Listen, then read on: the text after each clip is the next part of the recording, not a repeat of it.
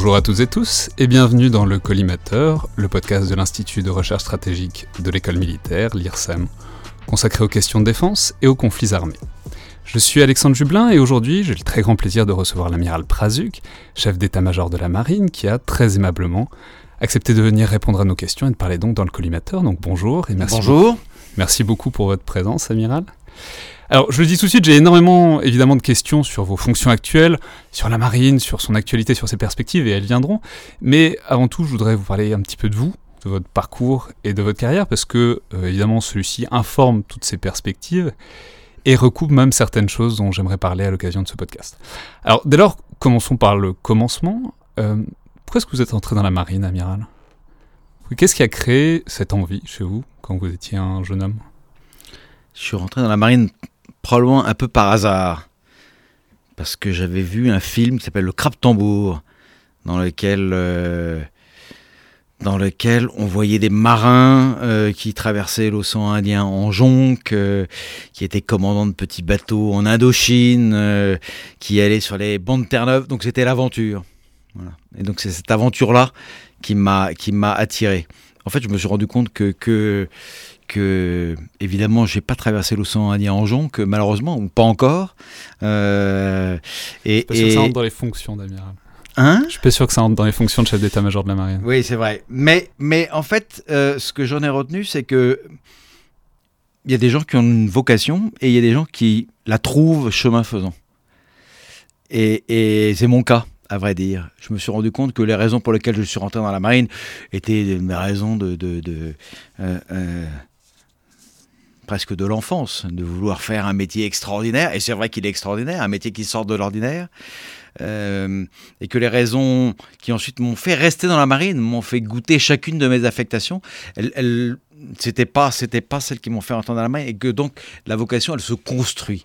Et donc moi j'ai toujours euh, un peu de réserve ou un peu de euh, de distance par rapport au discours qui dit pour devenir militaire il faut avoir la vocation depuis tout petit c'est vrai il y, a des gens à qui ça arrive mais il y a beaucoup de gens qui se qui tentent peut-être pour de bonnes ou pour de mauvaises raisons et qui ensuite comprennent le sens de ce métier-là au fur et à mesure du déroulé de leur carrière. Et c'est mon cas.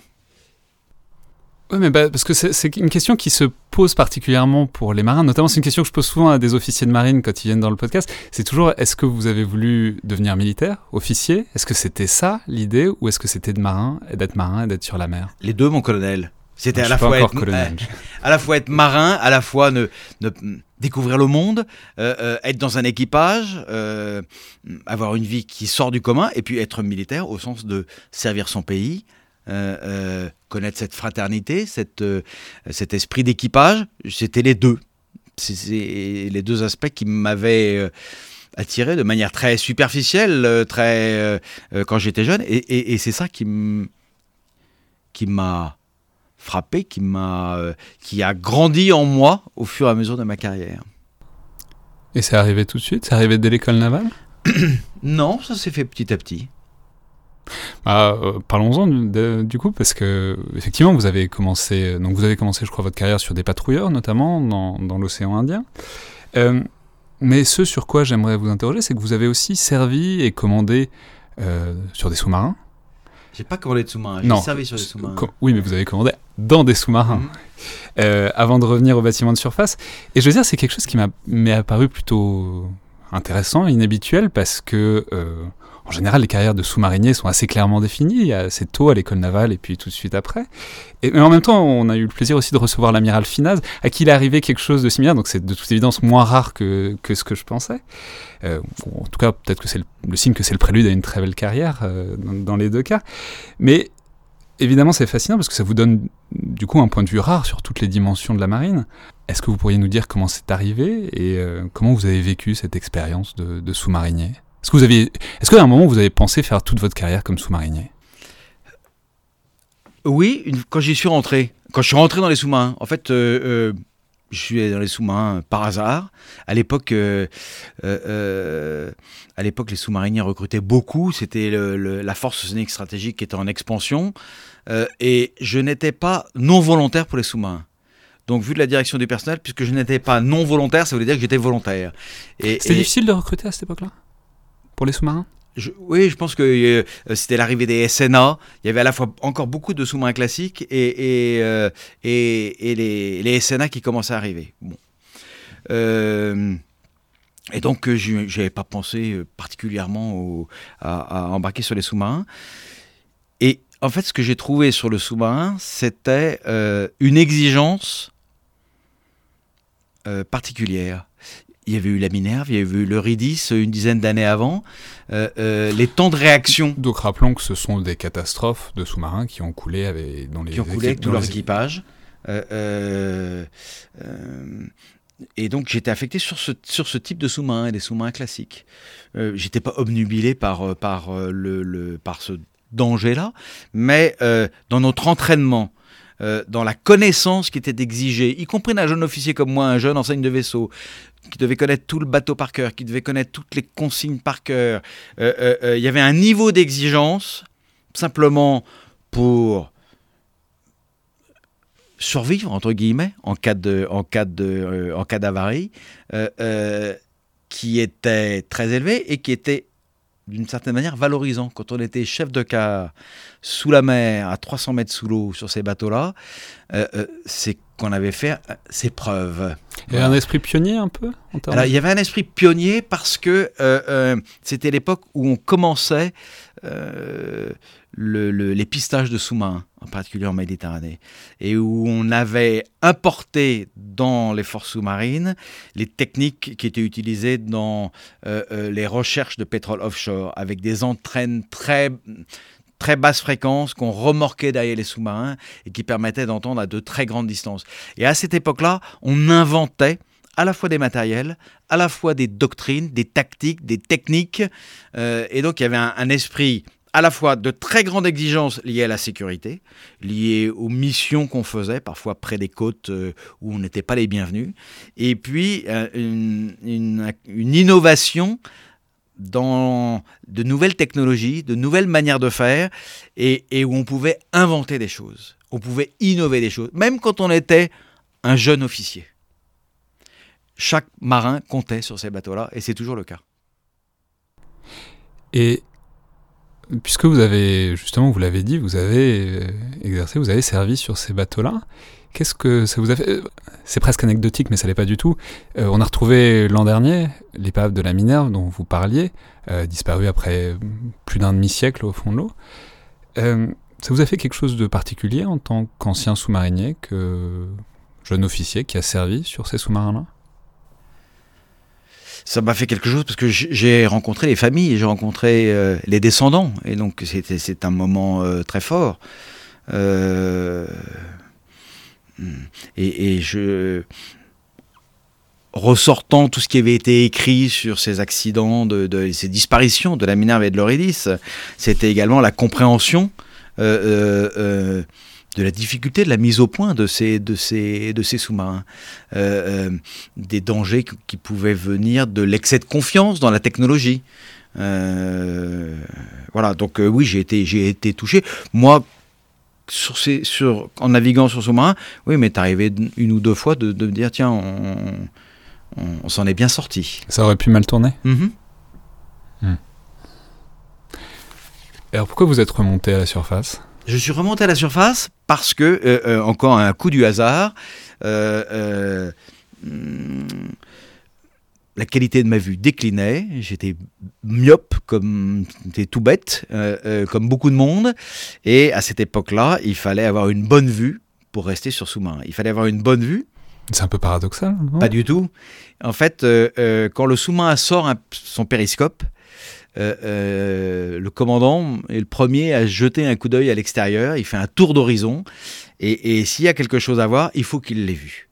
Il faut qu'il y ait une sûreté dans, dans- ce tour d'horizon. Voilà. Et donc, quand on n'a pas une bonne vue, eh ben, euh, alors aujourd'hui, on pourrait mettre des corrections automatiques, etc.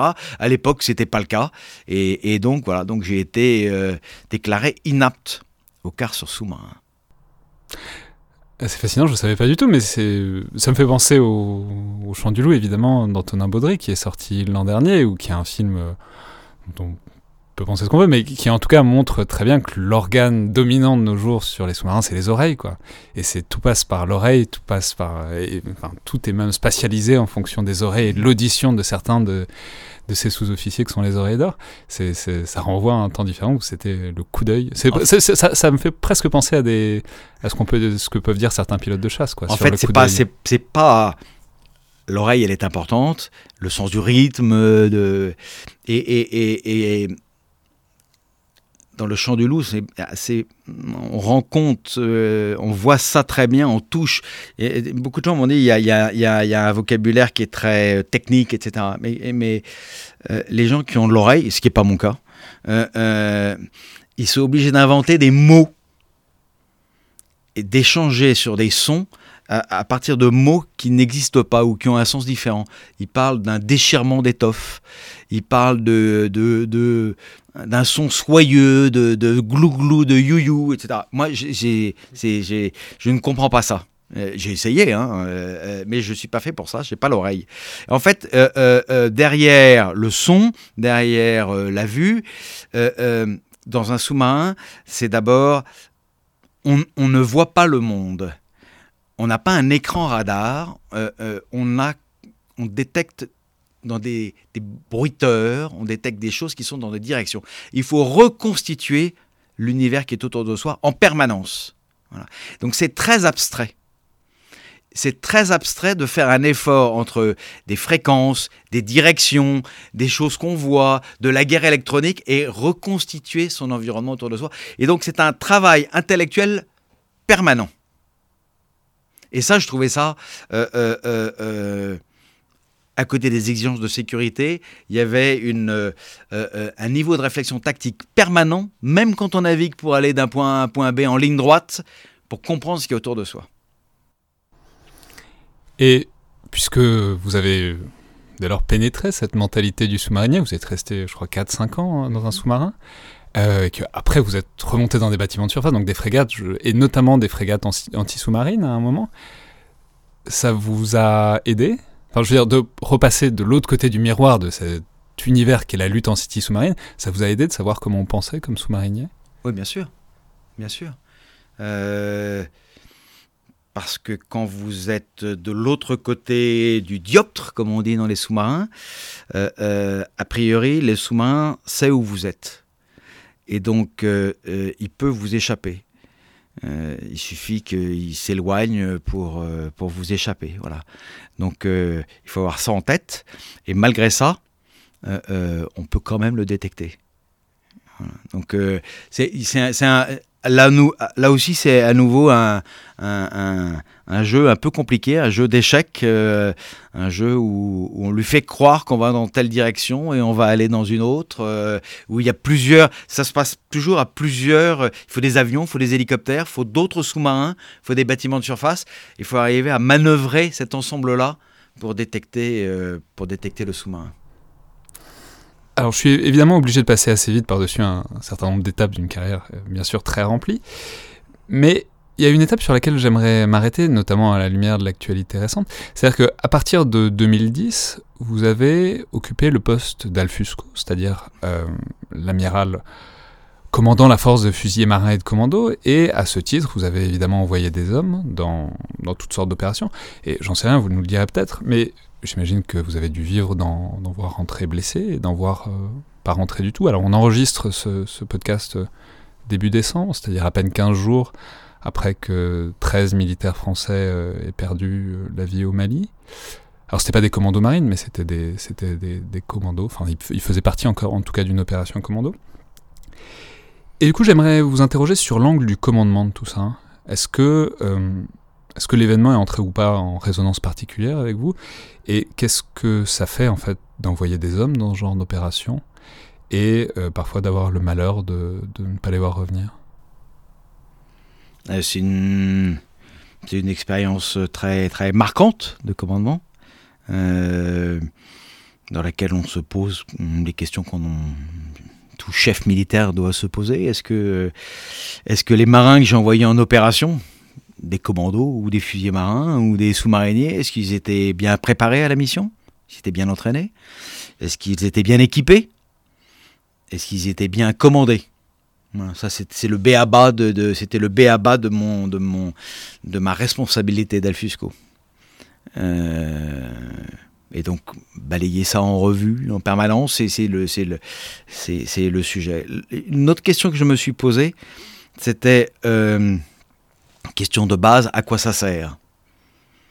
À quoi ça sert de mourir euh, euh, À l'époque, c'était en Afghanistan. Euh, parce qu'il y a beaucoup de gens qui disaient euh, euh, euh, c'est marin, puisque j'ai malheureusement deux, marins qui sont morts là-bas, sont morts pour rien. Et, en fait, on, euh, on meurt, ou quand on est militaire de manière générale, c'est pour la France qu'on s'engage. Et on, on, quel que soit l'endroit où on est blessé, ou, l'endroit où on, perd la vie, c'est pour la France. Et, parce que la responsabilité de l'engagement sur un théâtre d'opération, c'est une responsabilité politique. La responsabilité du militaire, c'est de s'engager à obéir aux ordres du politique. C'est ça l'engagement.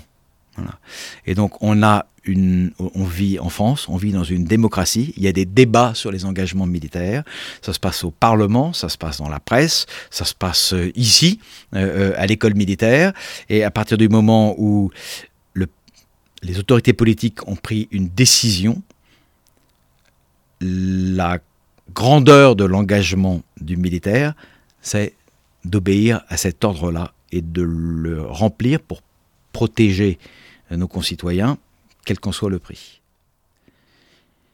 Il y a autre chose que j'ai compris et que j'aurais dû comprendre beaucoup plus tôt en fait dans ma carrière, euh, euh, c'est que je commandais des gens. Moi, je ne suis pas commando.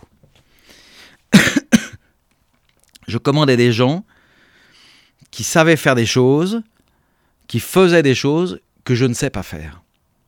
Et en fait, j'aurais dû le comprendre depuis le début. C'est le principe même d'un bateau.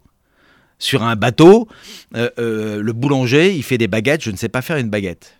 Euh, ou le mécano, il, démonte un moteur et je ne suis pas du tout adroit de mes dix doigts et je serais incapable de faire ce que fait un mécanicien. Et donc, j'aurais dû me dire depuis le départ, chacun sur le bateau a ses compétences, a ses talents, a ses savoir-faire et chacun est essentiel. Mais peut-être que je me disais quand j'étais plus jeune, bah, si j'apprenais à faire une baguette, je pourrais faire le boulanger sur un bateau. Voilà. Mais là, je touchais du doigt, avec euh, les commandos marines en particulier, euh, euh, le fait que je commandais des gens qui faisaient des choses qui, moi-même physiquement, sans parler du courage physique, simplement sur l'aptitude physique, faisaient des choses que je ne saurais jamais faire. Je n'ai jamais su faire. Voilà. Et qui pourtant acceptaient mes ordres et, euh, mon commandement. Et ça, c'était quelque chose de très fort. Qui me fait, qui m'a, qui m'a fait réfléchir et qui fait qu'aujourd'hui, alors, dans la, les marins, ils connaissent mon, mon, mon ma, ma, devise chaque marin compte. Voilà. Et c'est pas chaque marin compte au sens du chaque marin a droit à quelque chose, chaque marin euh, a droit à une part du gâteau, etc. C'est que chacun sait faire une chose de spéciale, de particulière que n'ont pas les autres, que ne savent pas faire les autres. Voilà. Et qu'un équipage sur un bateau, c'est le rassemblement du plus grand nombre de compétences dans le plus petit nombre de personnes. Et ça, c'est quelque chose que vous touchez du doigt, que vous voyez chez les commandos marines. Ouais, mais dès lors, ça, ça, pose aussi la question de la position du commandement, précisément parce que vous êtes très loin, en fait. Vous donnez les ordres, eux les accomplissent, et en même temps, vous êtes très proche euh, quand ça se passe mal, parce que c'est, j'imagine, quelque chose que vous prenez pour vous nécessairement. Mais en même temps, vous êtes aussi très loin du terrain, très loin de ce qu'ils vivent. Comment est-ce qu'on vit dans ces cas-là? Cette espèce de... Voilà, de, ce, le fait qu'on prend toute la responsabilité, euh, dans une, une, certaine mesure, en bout de chaîne, pour des choses qu'on ne contrôle pas forcément. Euh, bah, c'est que... comme ça. C'est comme ça. C'est, euh, on commande pas de la même manière et on commande pas de la même façon et pour les mêmes raisons. Euh, euh, quand on commande 10 hommes, ou 30 hommes, ou 100 hommes, ou 2000, ou 40 000. Voilà. Et en l'occurrence, Alfusco, c'était 2500. Et, et, à chaque fois, c'est, avec des manières différentes, avec, avec un, discours différent, avec des objectifs différents. On dit souvent dans la marine que quand vous commandez un petit bateau, vous connaissez chacun par son nom et vous connaissez probablement les familles de chacun des membres du bateau. Et puis après, il y a des bateaux plus gros, vous connaissez chacun par son nom, mais vous ne connaissez pas tous les problèmes familiaux des uns et des autres. Et puis après, il y a des bateaux, où, comme le Charles de Gaulle, où il y a 2000 personnes à bord, ou Alfusco, où tous les, tous les jours, vous rencontrez quelqu'un que vous ne connaissez pas. Ou alors quand vous commandez une marine avec 40 000 personnes, euh, euh, euh, ben, il y a des gens que vous ne verrez jamais. Mais à chacun, et à chacun de ces niveaux-là, il faut donner du sens à son action. Et qu'est-ce que vous avez préféré comme commandement? Quel niveau est-ce que vous avez préféré? Et eh, ça, c'est une question vue de l'extérieur, parce que vue de l'intérieur, euh, euh, euh vue de l'intérieur, moi, j'ai apprécié chacun de, chacune de mes fonctions. Quand j'étais enseigne de vaisseau, jusqu'à aujourd'hui, à chaque fois, j'ai eu, en tout cas, j'ai eu le sentiment d'avoir été commandé par des hommes qui ont délégué, qui m'ont demandé d'inventer, de mettre en place de nouvelles choses. Voilà. Et, j'ai toujours cette chance-là. Donc, euh, euh, je, verrai les choses différemment parce que je pense que rien n'est comparable. Euh, humainement, dans l'expérience humaine, le, le Alfusco, c'était quelque chose de très fort. Euh, chef d'état-major de la marine, euh, c'est une responsabilité euh, plus large, plus vaste, qui englobe à la fois ce qui se passe aujourd'hui, mais ce qui va se passer dans 15 ans, dans 20 ans. et puis quand j'étais enseigne de vaisseau, et que je me souviens que j'étais enseigne de vaisseau sur ma première affectation, j'étais à Mayotte. Et, à Mayotte, hum, j'avais dans mon équipage des officiers mariniers musulmans. Et un jour, il y a un, premier maître qui vient me voir et qui me demande l'autorisation de ne pas faire le ramadan. J'avais 22 ans. Je ne comprends pas. Euh, pourquoi est-ce que vous me posez cette question-là? Dit, ben, vous savez, euh, lieutenant, on part en mer dans deux jours, ça va bouger dans tous les sens. C'était vraiment un tout petit bateau et dès qu'on sortait, euh, ça valdinguait dans tous les, dans tous les sens. Et donc, si on ne mange pas, on va être malade. Donc, si vous, vous me donnez l'ordre de, de, de, prendre mes repas, euh, euh, eh bien, euh, vous faites autorité. Donc voilà, j'ai même commencé à 22 ans par être autorité religieuse sur un patrouilleur dans le sud de l'océan Indien. Et bon, voilà. Donc je dirais que, que à chaque fois, j'ai découvert de nouveaux aspects humains, techniques et de responsabilités plus lourdes, financières, etc. Et justement, ça, ça vient sur ma prochaine question qui est en fait l'enchaînement puisque vous avez fait évidemment une carrière particulièrement brillante, puisque vous êtes chef d'état-major de la marine aujourd'hui. Vous êtes passé, vous avez d'abord été sous-chef opération ressources humaines à l'état-major de la marine. Vous avez ensuite été directeur du personnel militaire de la marine. Donc vous montez à chaque fois d'un échelon et donc vous gagnez en ampleur de vue euh, nécessairement. Euh, mais aussi forcément, à mesure qu'on monte en ampleur de vue et en responsabilité, on voit moins le détail, euh, par exemple peut-être pour ce qui vous concerne du personnel et de l'évolution des problèmes quotidiens du personnel de la marine. Donc comment est-ce que vous avez vécu ça progressivement, disons de monter en perspective? Comment est-ce que ça, voilà, comment est-ce que ça, ça, a fait évoluer votre perspective, votre manière de commander? Et de voir la marine aussi, j'imagine. Mais comme je vous le disais, c'est quand, quand quand on commande euh, à 20 personnes, c'est pas la même chose que quand on commande à 40 000. Euh, et, en tant que chef d'état-major de la marine, euh, au moment où nous sortons d'une période qui est quand même qui a été très difficile de déflation depuis 2008, on est en, réduction des effectifs, en réduction des moyens la difficulté, et j'ai toujours une difficulté d'ailleurs, c'est de, euh, faire comprendre que on, vient de tourner une page euh, depuis l'attentat du Bataclan, depuis la loi de programmation militaire de 2017, les choses ont changé. On va vers euh, le renouvellement des moyens, l'augmentation de nos capacités, etc. Mais tout ça ne tombe pas du ciel. Il n'y a pas une baguette magique pour faire tomber, pour faire tomber les effectifs, pour faire tomber les bateaux sur l'eau. et donc, il faut réparer avant de remplacer.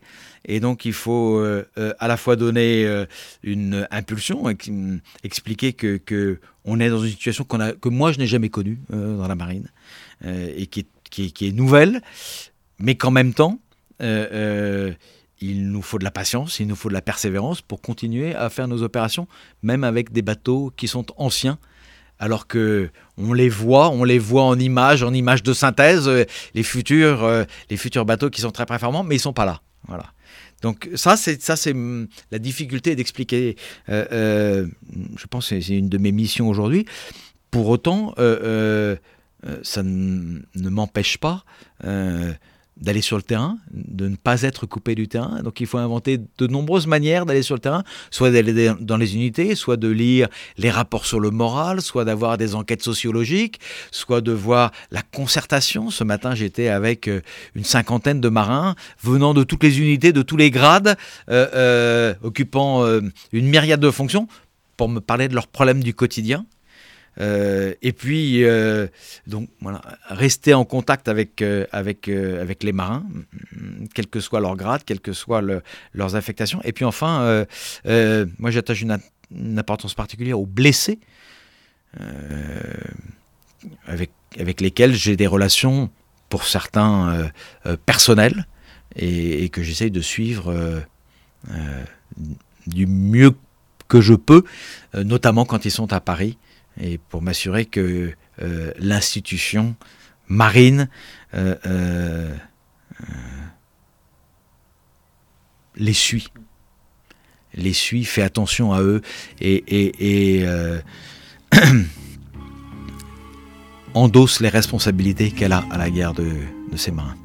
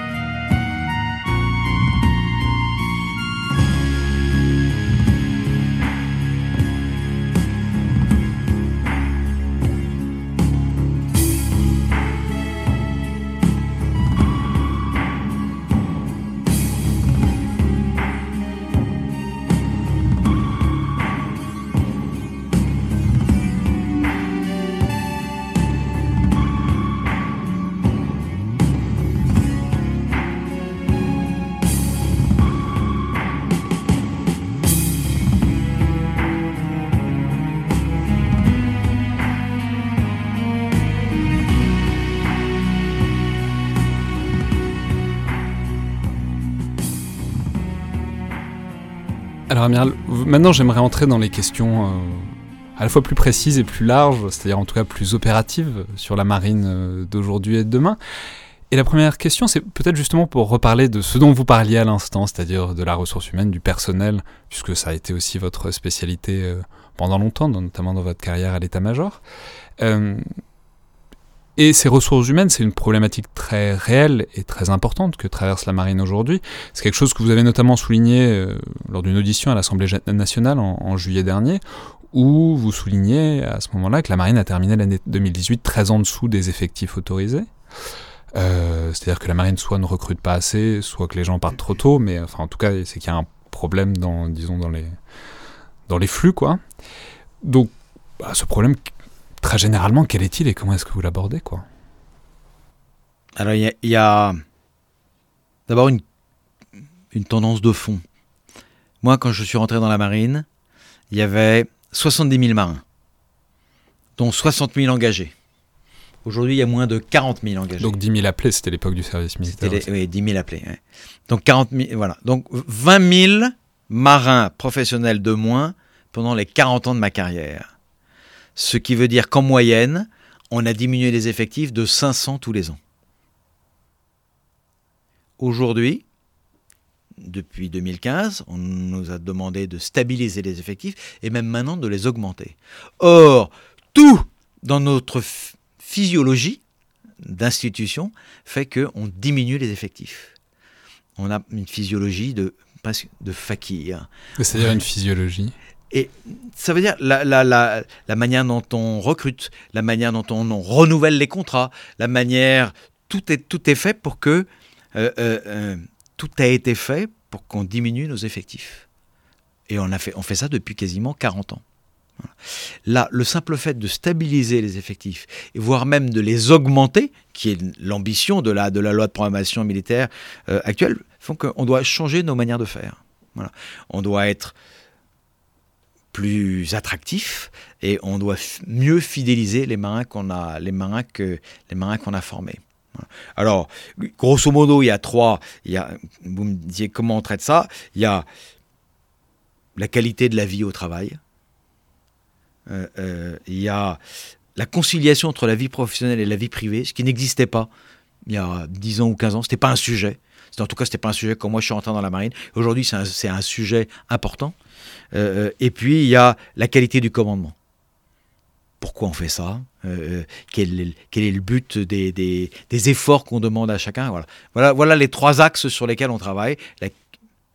Le- la- vie au travail, la conciliation entre la vie professionnelle et la vie privée, et puis la qualité du commandement.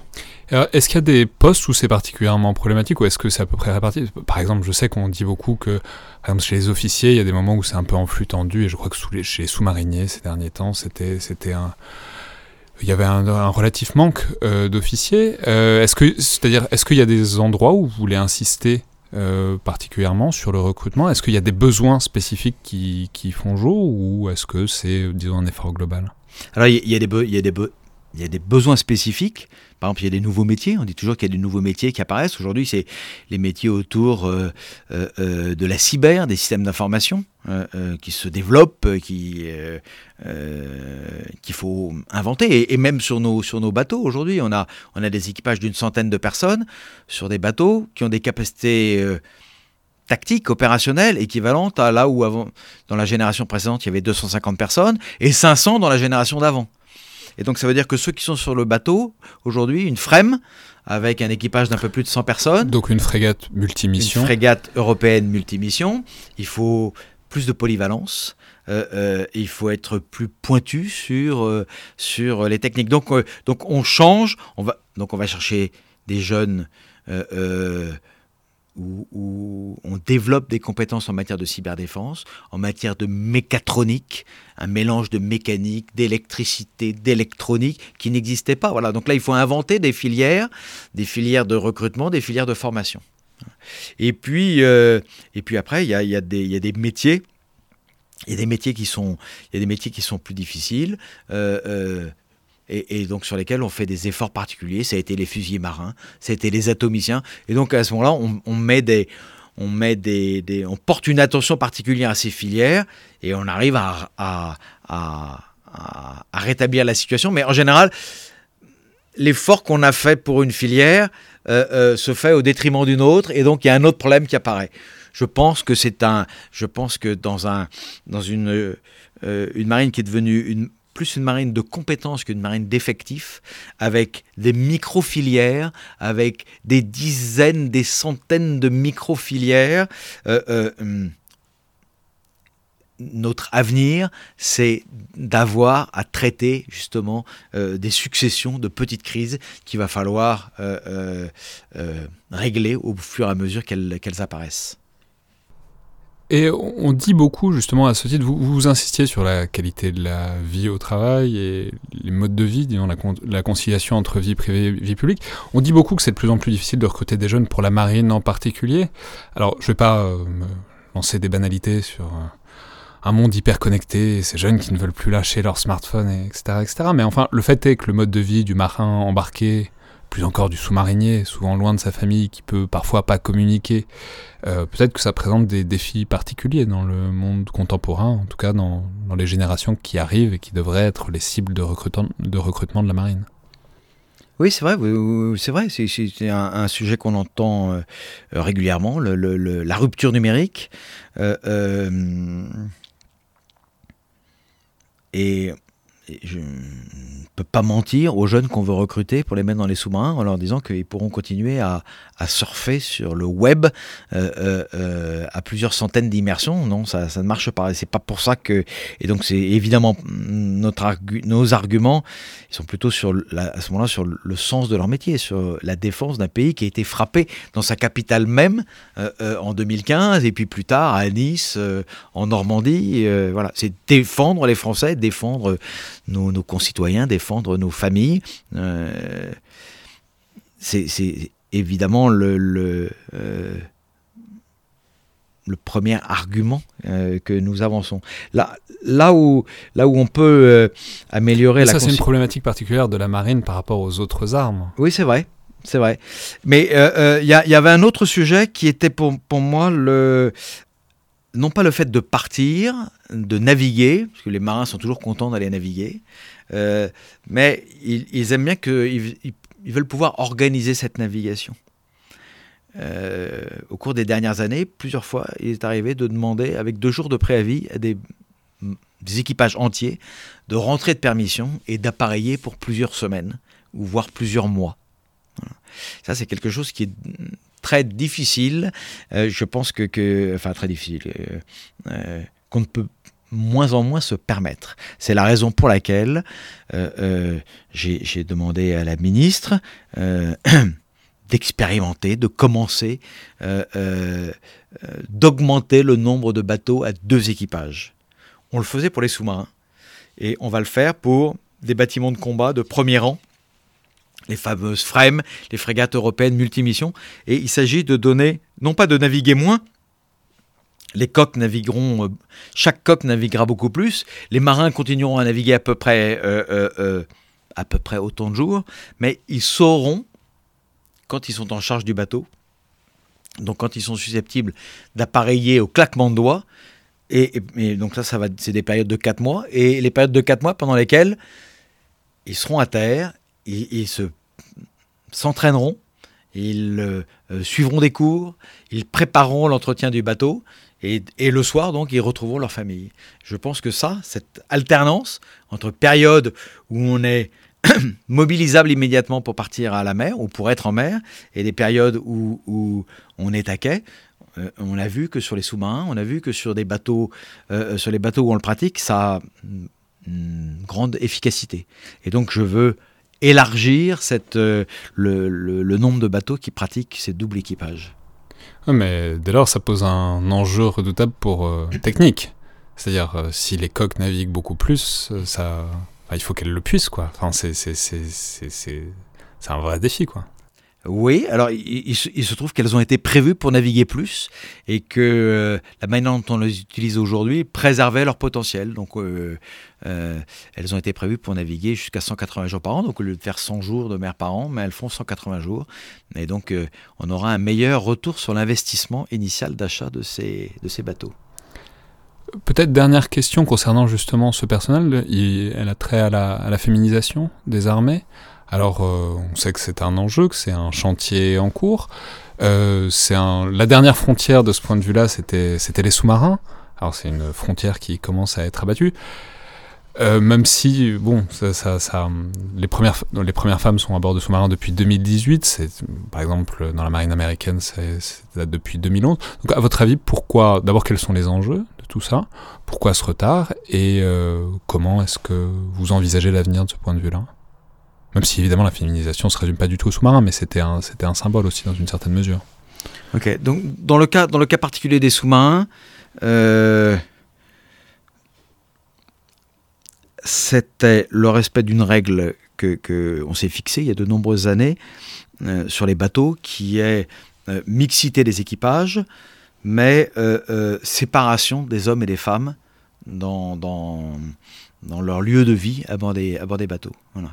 Euh, tant qu'on n'avait pas la perspective d'avoir de nouveaux sous-marins nucléaires d'attaque, euh, les barracudas dans lesquels on, pourra avoir euh, cette séparation, on ne s'était pas lancé dans les équipages mixtes de sous-marins.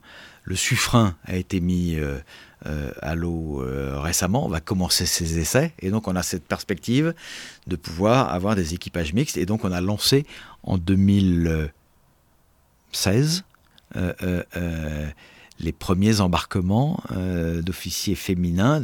Là, il s'agissait de les former avant, avant qu'elles fassent leur patrouille sur des SNE. Mais au-delà de, au du sous-marin, qui est effectivement le symbole, moi, je veux augmenter très sensiblement la mixité dans la marine. Aujourd'hui, la mixité, elle est d'environ 14% dans la marine. Je, je veux, d'ici 2030, la porter à 21%, augmenter de 50%. Pourquoi? Parce que comme, vous l'avez dit, comme, euh, vous l'avez relevé dans mon discours, je pense que la question RH, la question du recrutement, c'est une question stratégique pour nous. Et si la question RH est une question stratégique, alors je ne peux pas me priver de la moitié de la population française. Et donc, il faut aller euh, euh, euh, la prendre en compte. Et aujourd'hui, on voit bien que nos viviers de recrutement, la manière dont nous recrutons, elle, elle va dans des lycées techniques, dans des lycées professionnels où il y a une population qui est très majoritairement masculine. Ça veut dire qu'il faut qu'on élargisse nos viviers de, recrutement, qu'on aille plus dans l'enseignement en général, pour faire face aux défis du recrutement qui sont devant nous. Voilà. Donc euh, derrière euh, euh, cet objectif quantifié d'augmenter de 50% le taux de mixité dans la marine, il y a en fait la prise en compte d'une nécessité d'élargir nos viviers de recrutement ça aura un impact, ça aura un impact sur la manière, sur les parcours professionnels, ça aura un impact sur la manière dont on, organise euh, euh, la carrière des marins, évidemment. Et ça aura un impact sur l'ensemble des marins.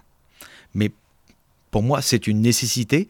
C'est une nécessité qui a été, effectivement, comme vous le soulignez, euh, prise en compte dans la marine américaine bien avant nous, avec des taux de mixité qui sont de 25%, donc qui ont été organisés et, qui permettent d'avoir une marine parfaitement opérationnelle. Donc j'ai pas de doute là-dessus. Euh, voilà.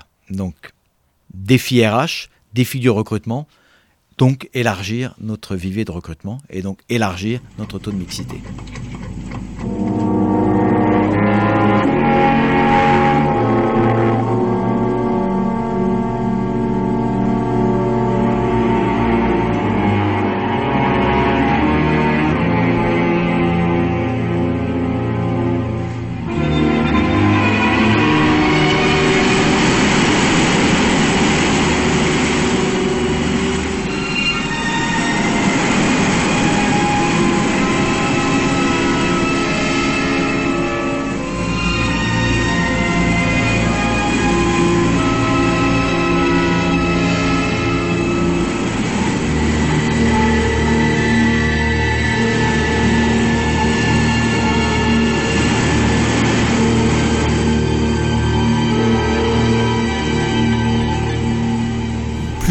Ça pose la question aussi du périmètre et des moyens euh, de la marine.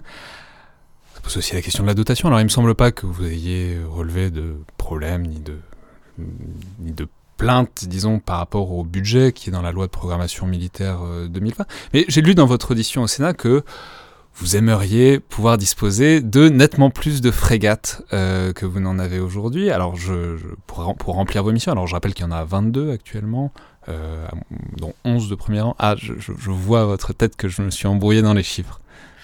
Non, ça, dépend. Ça, dépend comment on compte. Oui, ça dépend comment on compte. Oui. Bon.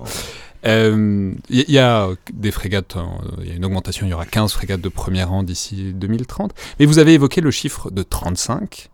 Alors, peut-être dites-nous pourquoi ce chiffre, même si j'imagine qu'il n'est pas, il pas à l'unité près, mais ce qui recouvre comme perspective, parce que je pense que c'est assez parlant sur les missions que vous envisagez euh, pour la marine nationale d'aujourd'hui et surtout de demain.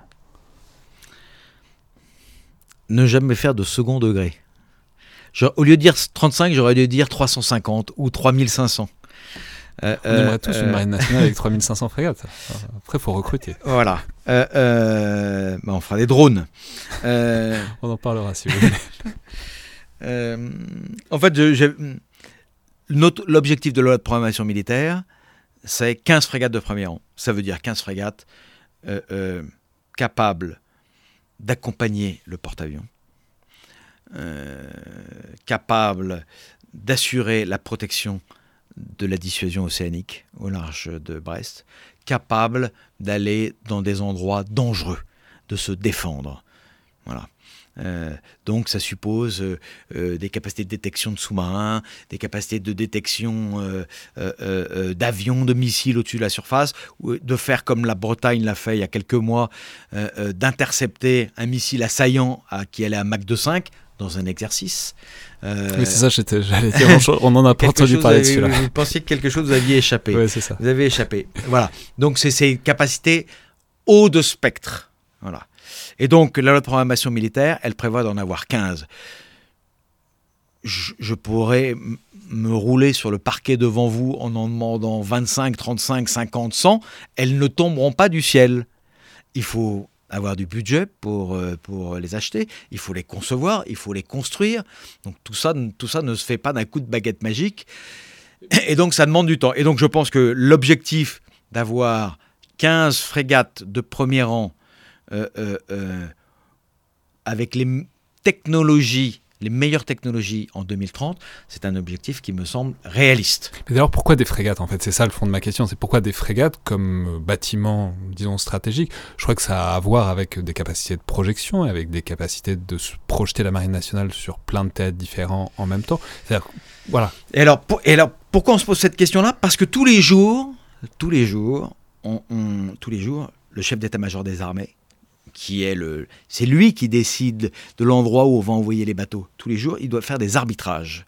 Est-ce que j'envoie une frégate à Hormuz? Est-ce que si j'en mets une à Hormuz, est-ce que j'en mets une à Bab el-Mandeb Est-ce que j'en mets une en Méditerranée orientale et en Syrie et au large de Brest et au large de Toulon? Et tous les jours, on se rend compte qu'on ne peut pas faire face à, à, à toutes les crises et à tout ce qu'on aimerait pouvoir faire pour assurer et la défense de nos approches et la défense de nos intérêts et construire l'autonomie d'appréciation stratégique. Voilà. Quand on met un bateau en Méditerranée orientale, il obtient du renseignement, il voit des choses, il comprend ce qui se passe, il permet de comprendre ce qui se passe euh, euh, dans ces régions-là, et donc il participe à la construction de l'autonomie stratégique de notre pays. Et donc c'est sur la constatation que nous avons plus de théâtre ouvert que de moyens pour les couvrir, que euh, euh, donc qu'il faut euh, arbitrer. C'est sur cette, c'est ce constat qui, amène à dire, ben, si on avait plus de frégates, on aurait plus d'efficacité. Donc 35 voire 350. Exactement. Bon, mais dès lors, le, le, deuxième sujet qui est corrélé à celui-là, et vous y avez d'ailleurs fait référence, c'est évidemment le porte-avions, le Charles de Gaulle. Alors ça prend évidemment beaucoup d'actualité en ce moment puisque nos voisins et néanmoins amis britanniques viennent de lancer leurs deux porte-avions de classe Queen Elizabeth. Alors ça fait beaucoup jaser et blaguer dans le cadre d'une amicale rivalité assez traditionnelle euh, autour de la Manche, c'est-à-dire les Anglais soulignent assez facilement qu'ils ont deux porte-avions et pas un et que chacun des deux est plus gros que le Charles de Gaulle. Et euh, les Français répondent facilement qu'aux dernières nouvelles, ça n'est pas vraiment des porte-avions, puisqu'il n'y a pas d'avion dessus, puisque évidemment, ce sont des porte-avions qui seront euh, équipés de F-35B, qui ne sont toujours pas opérationnels. Mais derrière les taquineries, euh, disons notamment sur, sur Internet, il y a de vrais sujets, puisque l'idée de base, me semble-t-il, vous me corrigerez peut-être, était qu'il y ait une interopérabilité entre les porte-avions, notamment matérialisée par le traité de Lancaster House en 2010 ce qui a été abandonné, de fait, quand les Anglais ont abandonné la perspective de faire des catapultes pour leur porte-avions, ce qui est indispensable pour que des rafales s'y posent, donc les forces à avoir des, avions à décollage vertical, à savoir les F-35B. Donc, disons, derrière cette limite apparente, euh, cette interopérabilité qui n'est certainement pas aussi grande qu'elle aurait pu l'être si on pouvait faire du cross-decking comme on a pu le faire récemment, notamment avec, sur des porte-avions américains. Comment est-ce que ça impacte la coopération militaire à venir et la coopération navale, dont on sait qu'elle est si stratégique, entre la France et l'Angleterre? Ça ne l'impacte pas ça ne l'impacte pas parce que même quand la Royal Navy n'avait pas de porte-avions, c'était notre partenaire quotidien. Euh, euh, la Royal Navy est déployée aux mêmes endroits que nous, sur les mêmes théâtres que nous. La Royal Navy a le même format. La Royal Navy a des sous-marins nucléaires. La Royal Navy a des frégates de premier rang. La Royal Navy est présente en Atlantique Nord, euh, en Atlantique central, en Méditerranée, en Méditerranée orientale, en océan Indien. Il y a également donc, des formats, une, constitution très similaire, un, appareil de décision politico-militaire chez les Britanniques qui est aussi réactif que, le, la mécanique française, qui font que très souvent, on est ensemble sur les mêmes théâtres. Et que l'interopérabilité, elle joue déjà sur nos échanges d'informations, euh, euh, euh, nos tactiques, nos doctrines, la manière dont on travaille. Si nous avons pu frapper ensemble les sites d'armes chimiques qui étaient en Syrie euh, euh, euh, l'an passé, alors avec des avions qui avaient, britanniques qui avaient décollé de, de Chypre, mais qui étaient coordonnés avec l'action de nos propres aéronefs, l'action de nos propres frégates. C'est ça l'interopérabilité.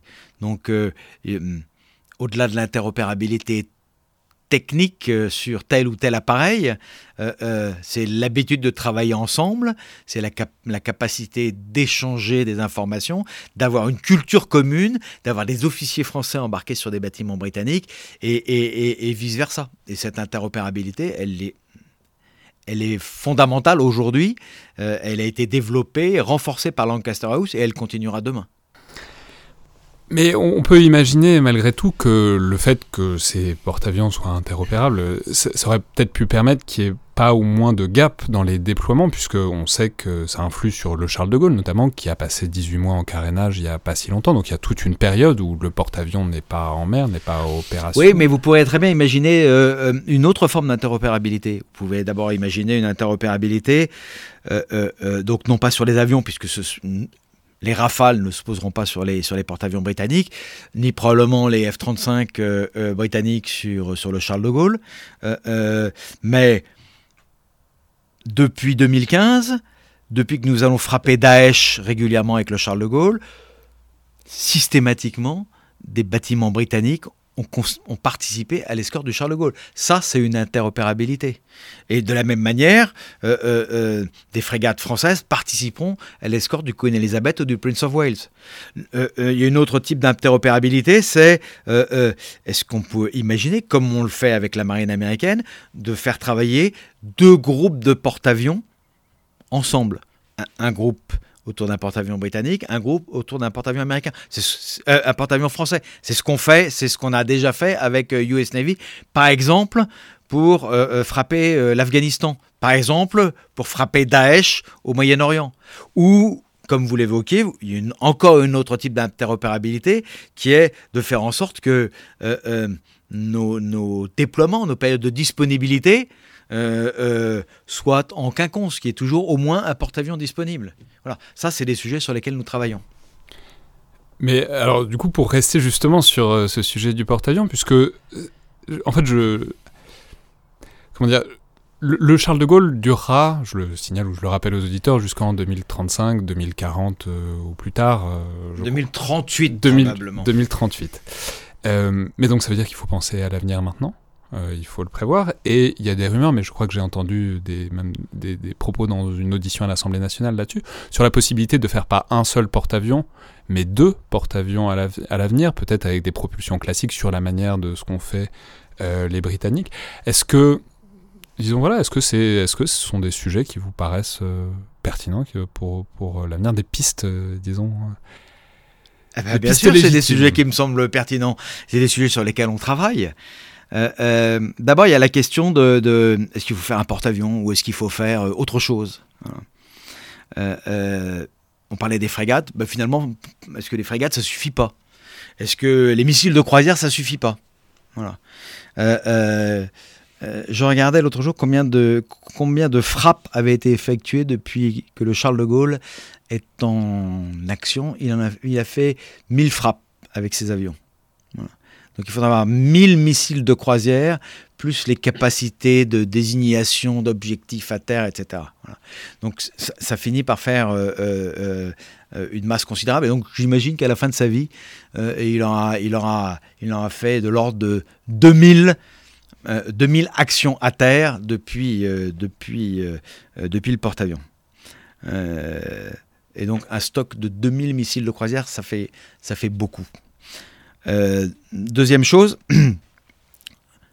aujourd'hui, ce qu'on voit en mer, c'est une remontée en puissance très significative, à la fois de puissance mondiale, la Russie, la Chine, qui construit l'équivalent de la marine française tous les 4 ans, de puissance régionale, la Turquie, l'Iran, euh, euh, euh, l'Indonésie,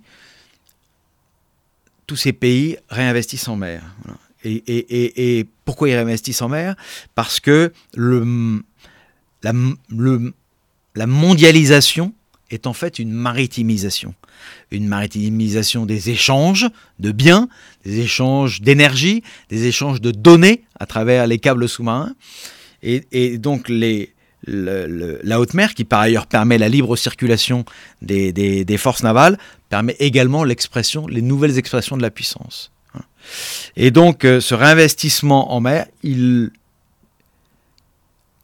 c'est quelque chose dont on doit tenir compte comme, comme étant le théâtre possible d'une de future conflictualité, comme on dit à l'IRSEM. Euh, euh, et comme disait Raymond Aron, c'est la capacité qui crée l'intention. Vous, vous, citez l'IRSEM et vous citez Raymond Aron, le directeur qui est présent pour l'enregistrement et aux anges. et, donc, et donc, moi, en tant que chef d'état-major de la marine, je, je, je dois considérer la possibilité de, d'une retour de conflit en haute mer.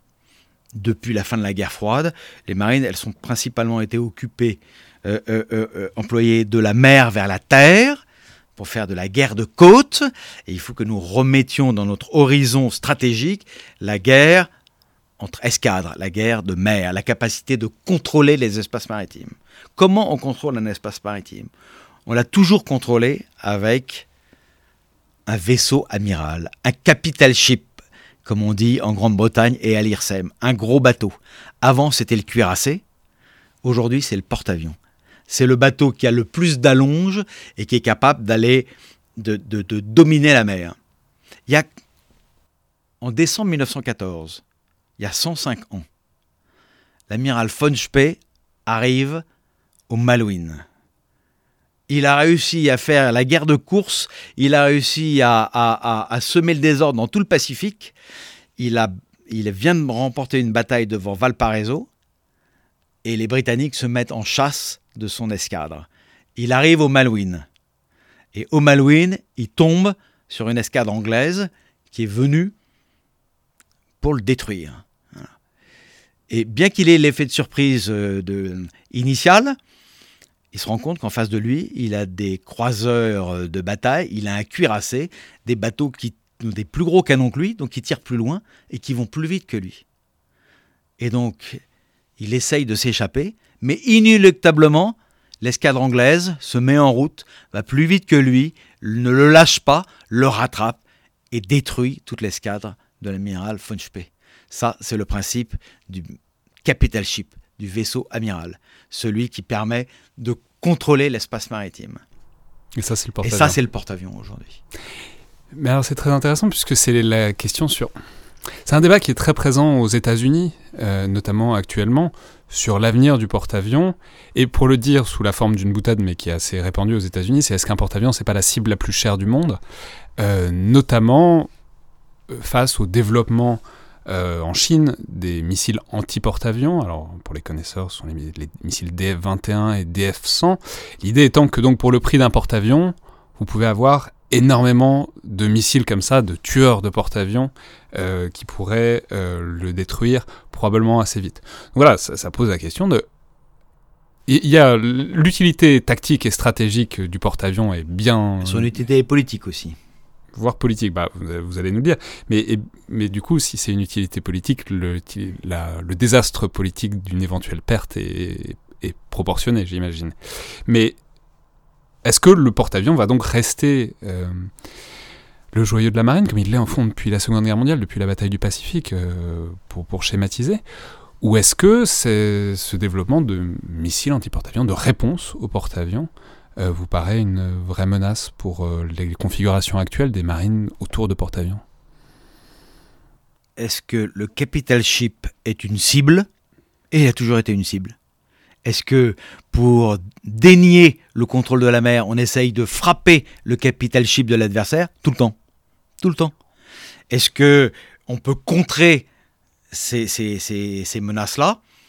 On s'y est toujours employé. Par exemple, pendant la guerre du Pacifique, les, guerres entre euh, euh, les combats entre groupes de porte-avions japonais et américains.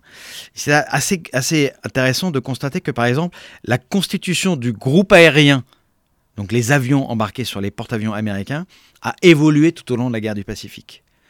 Justement pour être plus défensif, avoir la proportion d'avions défensifs a augmenté par rapport aux avions offensifs, ce qui leur a permis d'arrêter les vagues d'avions d'assaut japonais et, avec un, nombre d'avions bien moindre, d'être tout aussi efficace à détruire euh, euh, les porte-avions japonais. Donc ce jeu de, de la cuirasse et, du glaive a toujours existé autour de ce capital ship. Voilà. Euh, je pense que autour des missiles DF-21, DF-100, etc., il y a beaucoup de, communication, mais on comprend également que les difficultés euh, euh, technologiques de désignation d'objectifs, de, discrimination de la cible, de mouvement du porte-avions, pendant le temps de transit du missile, même s'il va très vite, tout ça fait que les choses ne sont pas aussi simples qu'on peut le lire euh, euh, dans la, presse non spécialisée. Et donc je pense qu'il y a encore beaucoup d'incertitudes autour de tout ça, mais c'est évidemment des développements technologiques qu'il faut étudier, prendre en compte, et, le jour où on décidera que le capital ship est un autre chose que le porte-avions, eh bien il y aura de nouvelles menaces sur ce capital ship. En revanche, ce qui est certain, c'est que euh, euh, la capacité des forces navales et de forces de grande puissance à se mouvoir à travers les espaces océaniques pour s'approcher de zones dans lesquelles il y a des enjeux stratégiques, des conflits, ça, ça ne changera pas. C'est une voie d'entrée particulièrement, euh, particulièrement efficace et qui continuera d'être utilisée. Et enfin, peut-être dernière question, puisque vous y avez euh, fait rapidement référence.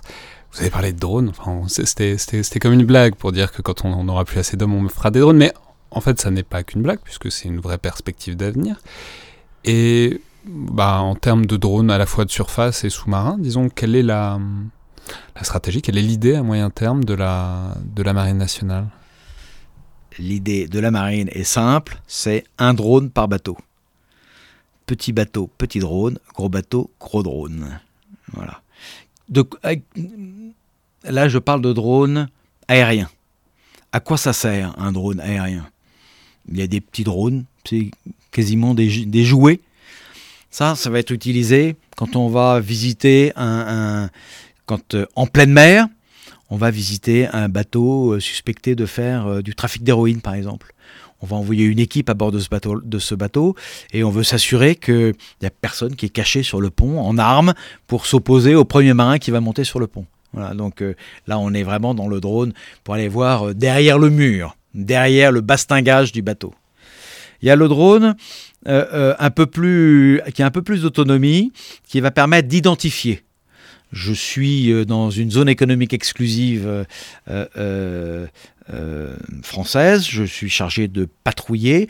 J'ai plusieurs détections sur mon radar qui sont euh, euh, dans des directions différentes. J'envoie mon drone pour identifier un bateau. Oui, celui-là, je le connais. Euh, j'ai pas besoin de diriger mon bateau vers lui. Je vais me diriger vers le second contact euh, qui est inconnu et qui est peut-être euh, un pêcheur illicite. Euh, voilà, là, je suis dans l'identification. Après, j'ai un drone encore plus gros qui, lui, va me permettre de détecter. Non seulement il va, il va détecter et identifier, donc il, monte, il peut monter assez haut, il a un radar, il a une caméra, et il va, il va se substituer au radar du bateau, qui est à une quinzaine de mètres au-dessus de la surface, ou une vingtaine de mètres au-dessus de la surface, et lui il va mettre son radar à 300 mètres au-dessus de la surface de l'eau, et donc il va voir beaucoup plus loin, il va regarder derrière l'horizon. Et s'il a une caméra en plus, il va, il va aller identifier. Donc euh, je vais multiplier mes, mes, mes capacités de, euh, euh, de surveillance. Et là, ce sont les drones aériens, mais vous, vous faites des bateaux. Alors, Est-ce que des, ba- des bateaux, des, des bâtiments, ou même des peut-être des Mais petits aujourd'hui, sur sous-marins mes bateaux, euh, on a des hélicoptères ou des avions. Donc euh, le moyen aérien, il est, il est Oui, également important pour, pour... Alors, pour ce qui est des drones sous-marins et des drones de surface, euh, on a évidemment euh, réfléchi, lancé euh, des, des, des, des, euh, euh, des études, des réflexions, euh, principalement dans le domaine de la guerre des mines aujourd'hui. Jusqu'à présent, quand euh, on suspectait euh, euh, une région d'être minée, on envoyait un bateau au milieu du champ de mines, et puis il détectait depuis le milieu du champ de mines les mines et il les détruisait. Voilà. En espérant que lui-même ne soit pas détruit par les mines. Aujourd'hui, l'idée c'est de laisser ce bateau à l'extérieur de la zone supposée minée et d'envoyer des drones dans la zone minée pour détecter les mines, puis les détruire. On a un, premier prototype qui va arriver en 2020 que nous allons tester sur, euh, sur ce principe-là. Et donc qui comprend à la fois des drones de surface et puis des drones sous-marins pour aller détruire les mines. Donc euh, du fond de l'océan jusque, jusque, euh, jusque dans l'atmosphère, la marine mettra en œuvre des drones. C'est euh, nécessaire à la fois pour mm, mm, détecter plus loin, mieux couvrir nos zones de souveraineté et puis intervenir dans des zones dangereuses comme les zones minées. Amiral, merci beaucoup d'avoir répondu à nos questions. C'était donc le Collimateur, le podcast de l'IRSEM, l'Institut de recherche stratégique de l'école militaire. Je vous rappelle que toutes vos suggestions et vos remarques sont les bienvenues. Vous pouvez nous les envoyer sur les pages Facebook ou Twitter de l'IRSEM ou par mail aux adresses que vous trouverez sur le site de l'IRSEM. Puis n'oubliez pas, abonnez-vous, notez, commentez le podcast, notamment sur iTunes. Ça aide à le faire connaître et ça nous aide aussi à savoir ce que vous en pensez et comment vous voudriez le voir évoluer. Merci à toutes et tous et à la prochaine fois.